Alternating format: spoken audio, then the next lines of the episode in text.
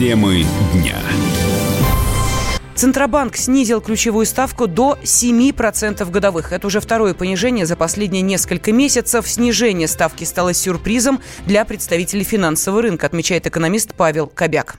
Думаю, что Центробанк это сделал планово, с просчетом на несколько шагов вперед. В принципе, для чего у нас ключевая ставка? Она помогает увеличивать экономический доход банков, помогает делать им деньги еще дешевле, брать займ кредитные деньги еще дешевле. Это позволит в определенной мере влить еще больше денежных средств в экономику и помочь в каких-то сферах компаниям получить кредиты для компаний на местах. Поэтому насчет паузы, которую нужно взять, это обязательно нужно посмотреть, какие результаты будут получены в результате вот этой снижения ставки. И примерно через 3-4 месяца, исходя из анализа, который будет предоставлен Центробанком, понять, насколько эта мера повлияла положительно либо отрицательно на всю экономику страны и, в первую очередь, на кредитные организации, которые у нас, в принципе, являются кровеносной системой и позволяют и физическим, и юридическим лицам брать кредиты. Поэтому делать выводы сейчас однозначные, фундаментальные делать нельзя. Нужно посмотреть обязательно на анализ ситуации, которая будет последующая, и уже после этого понять, насколько оно достигло тех целей, которые Центробанк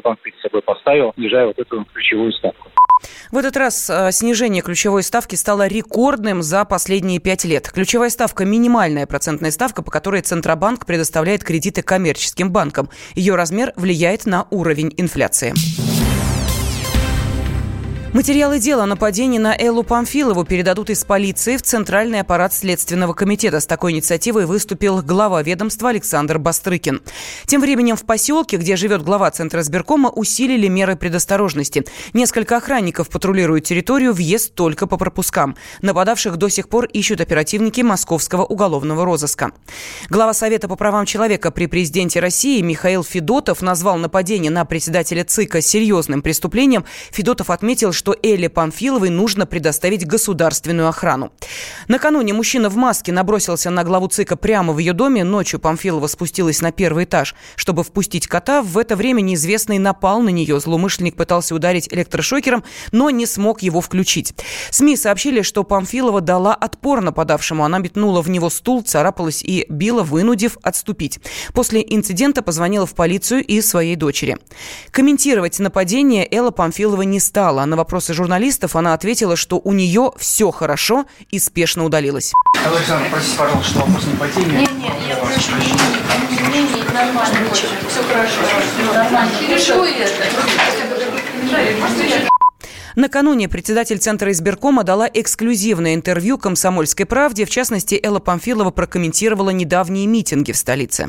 Не для того, чтобы создавать ловушки, дополнительные ухищрения, а, отсекая таких, э, скажем, ярких, э, сильных конкурентов, которые пользуются народной поддержкой, для того, чтобы любой ценой сохранять свое там теплое место, пост, э, мандат там на любом уровне. Надо создавать законодательство совершенно, чтобы действительно реальные политики, которые готовы работать в интересах людей, у них не было преград, и они в конкурентной борьбе могли бы доказать избирателям, что именно они это лучший выбор. Да, но я из тех, кто всегда любой, любой минус переводит в плюс.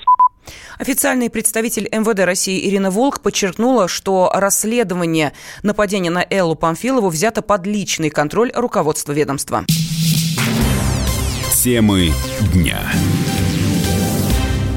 Лучше и сто раз услышать, и сто раз увидеть. Наш эфир на YouTube-канале «Радио Комсомольская правда». Для всех, кто любит по-разному. И ушами, и глазами.